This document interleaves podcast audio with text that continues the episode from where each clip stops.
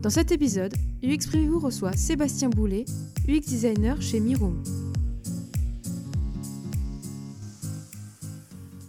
Quelles sont les activités que tu as à faire au quotidien? Alors, les activités au quotidien, bon, ça se divise en, grands process. Souvent, on adapte ça un peu d'un projet à l'autre, mais il y a quand même des, il y a quand même des grandes lignes où c'est effectivement bah, forcément définir un peu le, besoin, savoir euh, ce qu'il y a besoin de faire, s'il faut développer un service, etc. Donc, pour répondre à, tout, toutes ces problématiques-là, souvent on commence à, on commence à travailler avec, le, bah, avec toute la data qu'on peut récupérer. On a un pôle à l'agence qui est dédié à ça, qui, qui est le, pôle Smart Data, donc voilà, qui nous récupère énormément d'infos sur l'utilisateur, sur euh, ça peut être les utilisateurs au global, ça peut être euh, les utilisateurs spécifiques sur ce, dispositif-là, etc., etc. Donc voilà, on récupère tout ce qu'on peut récupérer. Nous, évidemment, on va derrière les analyser avec eux. On ne fait pas forcément ça seul. Donc on va en sortir un peu tout ce qu'on connaît tous au sein de, au sein de l'UX, des personnages, des user journée, etc., etc. On va avoir aussi une grosse partie de, de bench. Après, c'est quand même quelque chose qu'on peut faire un peu au quotidien, donc avoir une espèce de veille globale et générale voilà, sur les grandes tendances euh, du web et même voir un peu plus. Et, euh, et après, effectivement, bah forcément venir bencher sur les secteurs particuliers des clients pour lesquels on va travailler. Et ensuite, euh, bah voilà, il y, a il y a les phases de workshop. Forcément, on va échanger avec les clients, on va travailler avec eux. parce que malgré tout, même si nous, de notre côté, on travaille sur nos utilisateurs, eux, en général, connaissent également très bien leurs utilisateurs et arrivent à nous amener d'autres inputs qui sont toujours assez intéressants. Et après, voilà, après, quand on passe en phase de réalisation, on se retrouve sur des choses assez classiques avec euh, bah, les fameux wireframes, euh, des cahiers des charges, des specs euh, fonctionnels, etc., etc. Mais voilà, c'est à peu près tout ce package-là qu'on vient adapter à chaque projet. Il y a une grosse partie autour de la recherche dans ton travail. Bah, elle, est, elle est importante. Elle est pas forcément au sein du pôle UX dans l'agence, dans notre cas. Elle est, souvent déportée côté Smart Data. Par contre, nous, effectivement, on va récupérer leur input, essayer de les analyser pour euh, bah, faire le travail qu'on a à faire. Donc voilà, c'est toujours assez propre à chaque projet, évidemment. Mais, euh, mais oui, oui, enfin, c'est compliqué de partir de rien. En fait, soit on, on, part d'études qui sont liées au milieu sur lequel on va travailler, soit d'input et de data qui sont spécifiques vraiment au site ou au dispositif, en tout cas web ou digital, euh, sur lequel on va travailler. Mais oui, forcément, c'est compliqué de partir de rien. Euh, voilà, partir d'un tableau blanc pur, oui, on peut, mais c'est pas, voilà, je sais pas, je sais pas où on irait quoi. En tant qu'agence, comment est-ce que tu obtiens de la data sur tes utilisateurs et comment est-ce que tu la formalises? Ouais, bah pour ça Google est quand même très utile hein, finalement. On peut accéder aux recherches utilisateurs, savoir quels, quels, sont, leurs, euh, bah, quels sont leurs besoins juste par leurs recherches, euh, etc. Donc du coup à partir de là, euh, bah, on arrive à avoir des datas qui sont finalement assez segmentées. On va connaître le sexe, âge, ce qu'ils recherchent. Donc déjà effectivement voilà, c'est souvent une première base. Et, c'est ce qui nous, enfin voilà, après il y a énormément d'autres choses qui vont venir récupérer. Il y a les datas du site, effectivement, s'il y a déjà un dispositif web, ce qui est quand même souvent mon cas. Euh, donc du coup voilà, on récupère aussi toutes ces datas-là. Après sur la formalisation, par contre, sur ce qu'on va en, retenir, ça dépend en fait. Suivant ce qu'on va avoir besoin, ça peut être un user journée, ça peut être un parcours, ça peut être un personnage. En fait, ça va vraiment dépendre du projet, de ce sur quoi on a besoin de travailler. Si euh, on n'a pas de parcours, si on n'a rien, effectivement, savoir à qui on va s'adresser, ça va être intéressant. Mais voilà, après on va pas forcément le formaliser. Pour moi, c'est un peu le minimum de savoir à qui on s'adresse en fait. Le persona, mon perso, me semble pas le plus intéressant en fait. Je, préfère largement avoir des user journées, avoir des parcours, même après à travers un site ou des choses comme ça. Ça, ça me semble beaucoup plus intéressant. Je sais ce que l'utilisateur concrètement va faire. Le persona, ça, peut se définir un peu rapidement. Moi, en agence, j'en ai pas forcément véritablement besoin. En fait, je suis plus intéressé par des parcours, parce qu'il va faire dans la journée, savoir à quel moment je vais avoir des points de friction, je vais avoir des points de contact avec lui. Et, je sais que c'est sur ces moments-là qu'on va pouvoir intervenir parce qu'il a un besoin à ce moment-là, parce qu'il est dans certaines conditions euh, physiques, environnementales, etc. etc. Et, euh, et voilà, c'est moi, personnellement, ça va plus m'intéresser qu'avoir simplement un personnage. Ça reste pour moi un peu trop général, en fait. Quoi. Je suis moins intéressé par ce qu'il est que par ce qu'il fait. Après, c'est ce qui, moi, je trouve assez fascinant finalement avec l'UX, c'est qu'il n'y a pas une méthode, quoi. On a, plein on a plein d'outils, on a une espèce d'énorme boîte à outils qui évolue même constamment. Il y a des gens qui viennent ajouter des outils, etc., etc. Il y en a d'autres qui deviennent obsolètes. Et en fait, il faut juste piocher là-dedans et effectivement avoir parfois aller piocher un peu au hasard. après, quand on a, plus on avance, plus on a un peu d'expérience, on commence aussi à avoir des réflexes. Pas forcément une bonne, la, la meilleure des idées, c'est bien de se laisser un peu surprendre et de découvrir et de tenter d'autres choses par moment. Mais Mais voilà, je, sais que moi, en agence, par rapport à ce que je, vais avoir besoin, c'est moins ce qui va m'intéresser. Je peux comprendre que d'autres UX, dans d'autres situations, eux aient peut-être besoin de plus, bah, ouais, d'avoir vraiment besoin de persona, euh, etc. Et peut-être moins de user pass, de user journey, etc. Voilà, moi je suis plus sensible à quelque chose d'un peu plus concret, effectivement. Je préfère vous regarder ce que les gens font plutôt que qui ils sont, même si c'est un gros raccourci. C'est quand même un peu ça. Que t'apporte la création d'user journey? C'est simple en, soi, hein, mais c'est vraiment un espèce de parcours type. C'est-à-dire que quand on va récupérer de la data, on, va savoir si euh, ça fait un peu, on, traque tous nos utilisateurs, ce qui n'est pas, forcément le cas, mais bon, voilà, il y a quand même pas mal d'études qui sont faites, donc on peut récupérer pas mal d'infos. Mais c'est juste savoir en fait de quoi il a besoin, où est-ce qu'il se trouve, savoir bah, que là il va avoir besoin de ça, que là il est en déplacement, que mon service il va pouvoir euh, bah, répondre à telle ou telle demande. Voilà, je vais avoir un peu bah, ses mouvements, ses déplacements, savoir s'il va l'utiliser le matin, le soir, si euh, si, euh, je ne sais pas, ça va être chez lui, si ça va être en extérieur. En fait, ça apporte un peu tous ces éléments de contexte, en fait. C'est ça qui, c'est ça qui va être intéressant. Tu te reposes principalement sur de la data, mais est-ce que tu as aussi la possibilité de rencontrer les utilisateurs? Ouais, ça peut arriver. C'est dans notre cas un peu plus rare. C'est parfois aussi un peu le défaut peut-être des agences, c'est que bah, on fait du multi-projet et on va assez vite. Et, voilà, donc on, a, cette contrainte-là, ça fait partie de notre taf. Malgré tout, effectivement, il existe quand même des, euh, il existe des solutions. Nous, on fait un peu de guérilla test ou des choses comme ça. C'est-à-dire que ça nous arrive en fait quand vraiment on a des segments très spécifiques. Il n'y a pas, voilà, il y a pas non plus de la, on peut pas récupérer des données sur tous les segments. Et quand on a besoin d'avoir une info précise, d'aller chercher des choses, ça nous arrive de se mettre effectivement en mode euh, guérilla test et de, de monter un questionnaire. Et ce questionnaire-là, bah, d'aller euh, d'aller rencontrer les gens effectivement dans la rue et de les interrompre dans leur vie pendant cinq minutes pour leur demander de répondre à nos questions. Et ce qu'ils font plutôt, euh, plutôt volontairement, hein. c'est assez agréable à faire. C'est un peu stressant la première fois, surtout qu'on va se faire jeter et tout. Finalement, pas du tout. Les gens sont plutôt contents de répondre aux questions et le font euh, plutôt sincèrement, c'est assez chouette. Effectivement, ce format-là, même si ça fait pas tout le job, hein, le mode guérilla comme on peut l'appeler, mais ça, ça aide effectivement à, pouvoir les chercher et apporter des réponses. Ça doit être aussi par rapport à des contraintes budgétaires côté client et côté agence. Oui, clairement. Bah, plutôt que d'avoir à mettre en place un focus group euh, ou un mode interview avec un, des tests d'interface ou autre, on est bien d'accord hein, là-dessus. Hein. Il n'y a pas la même pertinence, c'est pas le même travail, euh, on ne va pas aussi loin. Voilà, hein, je veux pas, voilà, pas de débat à avoir là-dessus. Mais c'est un moyen effectivement de pouvoir répondre à ce truc-là, ouais, d'avoir euh, moins de temps, de devoir aller un peu plus vite. Et ça permet déjà d'avoir effectivement des, infos de base euh, à partir desquelles travailler. Comment est-ce que tu te prépares pour un guérilla test? Bah, ça va un peu, là aussi, dépendre. ça dépend, j'ai l'impression que ça va être la réponse que je vais te faire pour toutes les questions, ça dépend.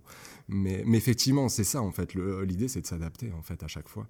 Et euh, même si j'ai besoin de montrer une interface web ou autre, enfin, je vais pas forcément y aller avec une tablette, en fait. Si on se retrouve dans la rue et que mon utilisateur, euh, bah, justement, va devoir se retrouver à tester euh, sur une tablette en pleine rue un site, alors que c'est quelque chose qu'il aurait fait normalement dans son canapé, chez lui, au calme, forcément, mon test, il va être faussé, ça sert à rien.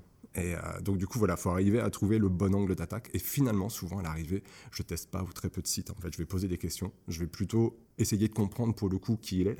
c'est rigolo parce que du coup, je crée plutôt un persona. Mais voilà, ça me permet un peu plus de cadrer, de comprendre son besoin, comment il va interagir soit avec mon dispositif, soit avec d'autres éléments, euh, de comprendre comment ça marche par rapport à ma problématique. Et bien, une fois que j'ai compris ça, voilà, en général, j'ai déjà une bonne base de réponse. Tout simplement, d'ailleurs, c'est percevoir pour le dernier test que j'ai pu faire qu'en fait, les gens n'allaient même pas du tout sur le site parce qu'ils n'avaient pas confiance dans le site. donc, c'est même parfois un peu troublant. Je fais. Ah ok, bon, bah là, du coup, ça sort de mon scope. Mais euh, voilà, c'est la vie du projet, c'est comme ça, quoi. Ça te permet également de prendre du recul et de te rendre compte de la réalité du projet. Ouais, c'est exactement ça. En fait, ça sert de base. Euh, euh, c'est comme si ça m'aidait moi à construire cette espèce de base comme ça. Et ça me permet d'avancer, de pouvoir déjà lancer un premier, on va dire, MVP. Et, euh, et, à partir de ce MVP-là, me dire, bah ok, bon, bah, j'ai eu ça comme input, je ne peux pas forcément, là, dans ce cadre-là, aller plus loin avec plus de recherche, plus de data, parce que soit il n'y en a pas, soit j'ai pas le temps d'en faire, etc. Mais de me dire, bon, bah voilà, ça me fait une première base, je sais que ma première base n'est pas forcément fausse, vu que j'ai quand même déjà ces inputs-là en amont. Et, euh, et ça me permet de me dire, bah, ok, bah, du coup, ma phase de test, moi, je vais la faire ensuite. Et je vais pouvoir venir euh, bah, faire de l'A-B testing sur mon site. Euh, je vais pouvoir euh, tester des choses ensuite, tester des fonctionnalités, voir ce qui marche, ce qui ne marche pas, etc. etc. Et, et monter, faire évoluer le dispositif de cette manière-là. Ce que je comprends, c'est que tu travailles de manière très itérative. tu commences à récolter de la data, ensuite tu travailles sur la conception, et enfin tu testes. C'est bien ça?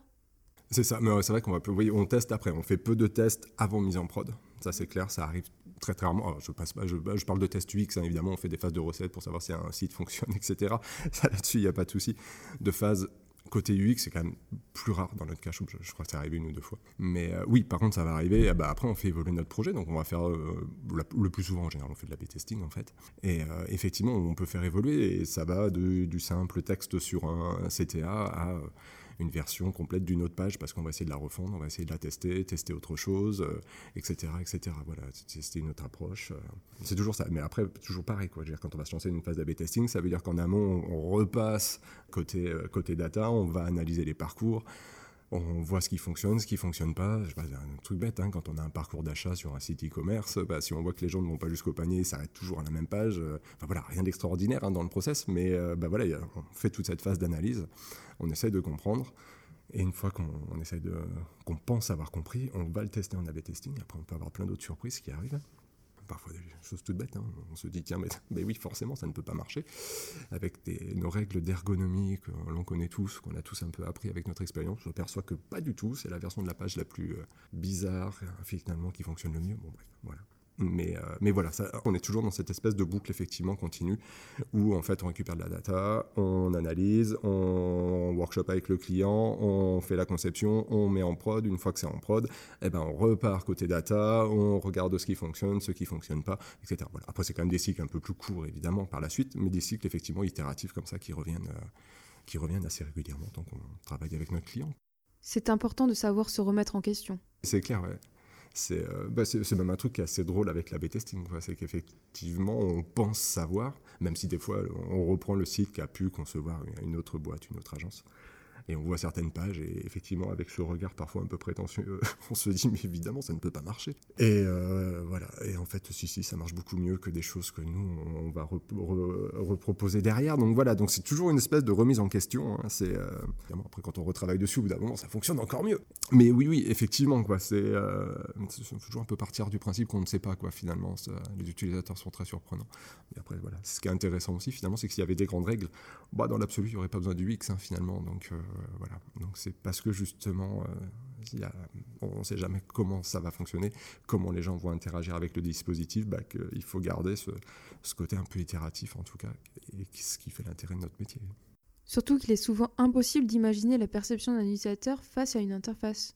Ouais, c'est clair. Mais c'est euh, c'est parfois aussi un défaut qu'on peut avoir, je pense, côté UX, euh, et, je pense qu'on le fait tous, et c'est une réaction normale en fait, c'est que pour comprendre la personne qu'on a en face de nous, bah, on ramène à nous, parce que bah, on est forcément notre propre référent pour avoir nos propres repères, et on se met nous-mêmes à la place de l'utilisateur en se disant mais non mais moi je ne ferai pas ça euh, mais moi je sais que quand j'utilise une interface je vais faire ça. Et en fait évidemment c'est le pire des réflexes à avoir parce qu'on est des utilisateurs forcément avancés euh, du, web. Quand je dis du web, c'est vraiment ces dispositifs web, hein, c'est vraiment au sens large. Ça peut être les réseaux sociaux, ça peut être un site, c'est vraiment tout l'écosystème qui peut exister. Évidemment, on est la pire des références. Donc forcément, quand on voit, quand on voit des gens utiliser nos dispositifs, ou même d'autres, hein, je, peux confesser que mon petit kiff, c'est regarder les gens utiliser leur smartphone dans le métro. Vraiment, je ne regarde pas le contenu de leur téléphone, je regarde juste utiliser leur téléphone. C'est un vrai plaisir. Mais effectivement, voilà, c'est oui, on, a toujours l'impression que ça ne marche pas quand on regarde les autres, que ça, ne fonctionne pas. Mais en fait, pas, on n'est pas le bon référent. Donc c'est voilà, faut, faut éviter de, faire ce truc-là. Mais c'est très compliqué, évidemment. On a toujours envie de partir de son envie, de son, de son besoin à soi.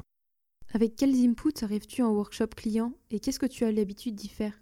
Non, là encore, en fait, ça dépend. Bah, ça va dépendre des, gens. Là, je, semaine prochaine, par exemple, voilà, j'ai un workshop avec des clients. on arrive simplement avec un audit du site existant. C'est des gens qui ont déjà un dispositif plutôt, plutôt important.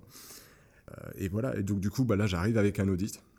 Et cet audit-là, effectivement, mélange à la fois pas, pas tellement d'ergonomie c'est pas que c'est pas intéressant, mais quand on fait un audit d'un site et quand on sait que derrière va y avoir une refonte, c'est pas voilà, c'est pas, pas ce qui est le plus passionnant, parce qu'on sait que tout va bouger derrière, donc euh, on va pas, pas, se prendre la tête dessus. Mais par contre, effectivement, d'arriver sur ces fameux standards, donc en fait, c'est un mix, c'est vraiment un mix pour le coup entre persona, user journée, le bench. Là pour le coup, j'ai vraiment, j'ai vraiment bossé sur ces trois trois inputs là, et de me dire bah ok, mes utilisateurs c'est ça, euh, ils ont besoin de ça, et les grandes tendances du marché c'est ça. Et aujourd'hui, vous, votre site, il ressemble à ça Et, et, voilà, et de leur dire, bah voilà, là, quand on est, si vous cherchez à mieux faire connaître votre marque, par exemple, bah, peut-être ça peut être intéressant de travailler sur ces choses-là, ces choses-là, ce point-là, ce point-là, ce point-là. Tout ça appuyé par un bench derrière. Parce que si les gens ne sont pas, même si on a des directeurs digitaux, marketing digitaux, etc., etc., moi j'aime bien le bench parce que ça vient appuyer le discours en fait. On se rend compte de ce que peuvent faire les concurrents et pourquoi pas même des gens de d'autres milieux. C'est pas forcément très grave si c'est pas des gens qui sont du, même milieu économique ou autre. Mais voilà, ça permet d'illustrer le propos. Moi je trouve que ça c'est intéressant. Donc voilà, donc on peut arriver avec ces audits là et du coup on fait une espèce d'état des lieux. Ça permet de définir et surtout de cerner correctement en fait quel est le besoin du client, là où il en est sur son site. Et une fois déjà qu'on a fait ces deux choses-là, quand même le plus compliqué souvent c'est d'arriver à définir le besoin du client. Quand on a le besoin du client, c'est quand même plus simple à faire matcher avec le besoin du client final, donc de mon utilisateur. L'audit permet de savoir là où il en est. Et bah du coup après c'est juste une question, on ajuste les curseurs et, euh, et on sait où on va dans les semaines d'après, dans les mois, dans le cas du projet dont je parlais après, voilà, il peut y avoir d'autres projets en fait où on va arriver et on aura déjà une première base, c'est-à-dire qu'on sera déjà beaucoup plus avancé parce que le client peut-être a moins de temps, peut-être est moins connaisseur, peut-être moins en demande. Parfois, il y a certains clients qui nous font plus, c'est même pas une question de confiance, mais qui ont envie, nous laissent plus avancer en fait de notre côté, d'autres qui vont être plus partie prenante de la conception, etc., etc. Donc encore une fois, voilà, c'est, euh, on s'adapte. Et il y a d'autres, effectivement, séances de workshop où on peut arriver et finalement, on a, déjà quasiment une première base de wireframe qui est souvent un peu light. Mais l'idée, effectivement, c'est de faire réagir notre, notre client et de savoir bah, où est-ce qu'on l'emmène? Est-ce qu'on va plutôt dans cette direction-là? Est-ce qu'on va plutôt dans cette direction-là? Etc. etc. Donc voilà. Euh, c'est encore une fois, voilà, ça peut vraiment être différent à chaque fois. Et après, il y a d'autres workshops qui vont être, on peut faire du tri de cartes en workshop, donc avoir des choses très très poussées sur une question d'organisation d'arborescence, sur des clients qui, sont, qui travaillent sur des choses extrêmement spécifiques comme du bâtiment, des choses comme ça. Bah, évidemment, ce n'est pas mon métier, donc euh, là j'ai besoin de mon client même pour comprendre le contenu même du site. Donc voilà, donc là on va venir l'impliquer dedans, donc voilà, on va pouvoir faire du tri de cartes, bon, ce qui est quand même du tri de post-it, je sais pas pourquoi on dit carte, mais à l'arrivée c'est quand même du tri de post-it, etc., etc. Et, euh, mais voilà, c'est principalement un peu les choses euh, qu'on peut faire. Mais voilà, encore une fois, je on fait rarement deux workshops qui se ressemblent. on l'adapte au client, on l'adapte à son niveau de connaissance, au niveau d'implication qu'il va vouloir avoir. Donc voilà. Et après, bon, on place un curseur entre tout ça. Entre nous, on arrive avec déjà beaucoup de matière de fait qui peut aller jusqu'au wireframe. Et euh, bah, des fois, il n'y a rien. On est vraiment très en amont avec une phase d'audit de l'existant. Euh, des fois, on va impliquer le client sur des phases très spécifiques comme le tri de carte ou autre. Hein. J'ai dit tri de carte, mais ça être plein d'autres choses. Et voilà, et pour chaque client, on place le curseur euh, là ou là et, euh, et on, avance, euh, on avance comme ça. Quelles sont les qualités d'un UX designer? Forcément, il y a de l'empathie. ça, je pense que c'est. J'enfonce une porte ouverte là-dessus. Mais euh, la curiosité, enfin, mais vraiment, quoi. C'est. Euh, faut s'intéresser à plein de choses, sortir un peu de son domaine. Quand je dis s'intéresser à plein de choses, c'est pas forcément s'intéresser qu'au web. Alors, évidemment qu'il faut s'intéresser au web, sinon c'est un peu compliqué de mettre en place un dispositif si on si on connaît pas son, le sujet. Mais c'est c'est s'intéresser à tout, même globalement. Je pense que c'est même pas un truc pour être que un bon UX en fait. C'est juste on, la, chose, la chose qui me fascine le plus dans mon taf, c'est que finalement, d'un jour à l'autre, je vais passer d'un sujet à l'autre. Enfin, je vais pouvoir un jour bosser pour quelqu'un qui fait du café, le lendemain pour quelqu'un qui fait des voitures, euh, le lendemain pour quelqu'un qui fait de la téléphonie, etc., etc. Et c'est des gens différents, avec des problématiques différentes, avec un milieu différent, un univers qui est vraiment spécifique à chaque fois. Et c'est génial ce truc-là, quoi. Donc c'est euh, c'est juste arriver à avoir cette espèce de, de curiosité, quoi. Pas à se dire, je, pour te dire, on bosse aussi pour un truc, pour une boîte qui fait de la chimie. C'est pas forcément, effectivement, comme ça de premier abord, la chose qui va le plus me plaire. Et bah finalement, c'est une des choses les plus intéressantes à faire parce qu'ils ont une démarche qui est très spécifique et qu'ils ont envie d'aller loin en plus avec le digital. Donc du coup, bah, c'est fascinant de bosser avec eux. Euh, parce qu'ils tentent des choses en plus. Voilà. Donc du coup, c'est voilà. Et bah du coup, le fait d'être curieux, de s'intéresser à plein de choses, bah ça va aider aussi du coup à, amener de la matière pour ces clients-là. Ça, ça, les aide un peu. Bah, on, essaye de les faire sortir un petit peu de leur de leur univers. En fait, ils viennent un peu aussi nous chercher pour ça parce que bah, on essaye de les emmener ailleurs. Et, ce ouais voilà, ce truc-là intéressant. Donc je pense que s'il y a une une qualité, mais je suis pas sûr qu'elle concerne que l'UX pour le coup, mais c'est la curiosité, ouais, vraiment, quoi, s'intéresser à tout, quoi, aller voir ailleurs. Hein chouette. Tu as toujours été dans le côté plutôt artistique, création, et maintenant tu allais plutôt dans le côté tech. Qu'est-ce qui te plaît dans tout ça? En fait, ce qui m'intéresse, c'est le faire, quoi, finalement. C'est, moi, j'aime bien faire. Ça m'amuse de. Alors, certes, on ne fait pas comme euh, je sais pas, un menuisier, un tailleur de pierre, on n'a pas un objet entre les mains le soir. Ça peut parfois manquer, c'est vrai. Mais c'est, mais c'est pas tellement ça, mais, mais c'est plus le faire, quoi. j'aime me dire que le, bah, je sais pas, même quand on est graphiste, tout d'un coup, on a une palette, on a, on a juste une souris on sort un site avec lequel les gens vont interagir. Quand on est développeur, finalement, on tape des lignes de code, mais finalement, à l'arrivée, le résultat, c'est une image. Parce qu'on a une image interactive, une interface, on appelle ça comme on veut. Mais ça reste une image, en fait. Alors, elle est codée, il y a les codes de lecture, etc. Mais je trouve ça assez fou, quoi. je trouve ça, j'ai toujours été fasciné par ce truc-là. Me faisait marrer d'écrire des lignes de code et puis de me dire tiens c'est marrant quand je passe ma souris là du coup ça fait bouger ça ça fait grossir ça euh, ça fait une animation avec euh, je sais pas un bout de SVG etc etc c'est toujours assez fascinant de dire tiens c'est juste des lignes de texte avec des 1 des 2 des 3 des lettres des ABCD et puis tiens c'est marrant ça, ça constitue des choses comme ça à peu près cohérentes normalement si on a bien fait notre taf et ouais, finalement, le fait de passer côté UX, bah, finalement, c'est toujours un peu la même chose. Quoi. On fait, quoi. On fait d'une autre manière. C'est un tout petit peu plus théorique, effectivement. C'est moins concret ce qu'on va livrer. Mais c'est chouette aussi parce que bah, c'est vrai que c'est pas quelque chose que j'ai clairement dit tout à l'heure, mais finalement à l'arrivée, je bosse aussi avec d'autres gens en général. C'est pas pas très siloté, je bosse beaucoup avec la data, ça je l'ai dit, mais derrière on va beaucoup bosser avec les créateurs, on va aussi bosser avec la partie tech. Donc voilà, même si je mets pas les mains techniquement dedans ou graphiquement, je continue de bosser avec les équipes, on se parle, on est dans la même pièce. Euh, les créas sont en face de moi. Donc voilà, on se parle toute la journée, heureusement. Et, euh, et ce truc-là est plutôt chouette. c'est ce qui me plaît. Est-ce que tu envisages aussi l'UX hors du web? Ah, me complet, ouais, tout à fait. Mais en fait, l'UX, euh, c'est vrai, j'ai l'impression que c'est né. J'avoue, je ne connais pas exactement l'histoire de l'UX, mais c'est clairement très employé au sein du web. Mais finalement, ça, ça fonctionne pour tout. On l'a vu il n'y a pas très longtemps avec Flupa, justement. Mais effectivement, c'était les mêmes process utilisés à la mise en place d'un espace physique. Mais ça, ça s'applique pour tout, en fait. Enfin, je veux dire, ça doit pouvoir s'appliquer pour, euh, pour faire des voitures, des maisons, des... Enfin, voilà, oui, ça s'applique pour tout. À partir du moment, de cette façon, c'est s'intéresser aux gens et savoir de quoi ils ont besoin. Donc, ça marche pour tout dans la vie, quoi. Est-ce que tu aurais un mot de la fin, un conseil supplémentaire? Rester curieux, s'ouvrir, s'intéresser à tout. Et, euh, et franchement, c'est ce qui nourrit tout, quoi. Ça nourrit euh, notre créativité, notre côté design, justement, designer. Euh, ça, ça, nourrit ce qu'on va donner aux gens, aux clients, aux autres. voilà, on a un métier où finalement, certes, on est devant, derrière un ordi, la plupart de notre temps, quand même, soyons honnêtes. Mais finalement, on fait ça pour des gens. Donc, faut, au bout d'un moment, faut c'est bien de sortir, d'aller les voir, de, de voir d'autres gens qui font autre chose, c'est pas grave, mais c'est ouais, ça nourrit tout ça, donc euh, restons curieux. Exprimez-vous remercie chaleureusement Sébastien Boulet pour son partage, son temps et sa confiance. Merci pour votre écoute et à bientôt pour un prochain épisode de Exprimez-vous. En attendant, n'hésitez pas à vous abonner.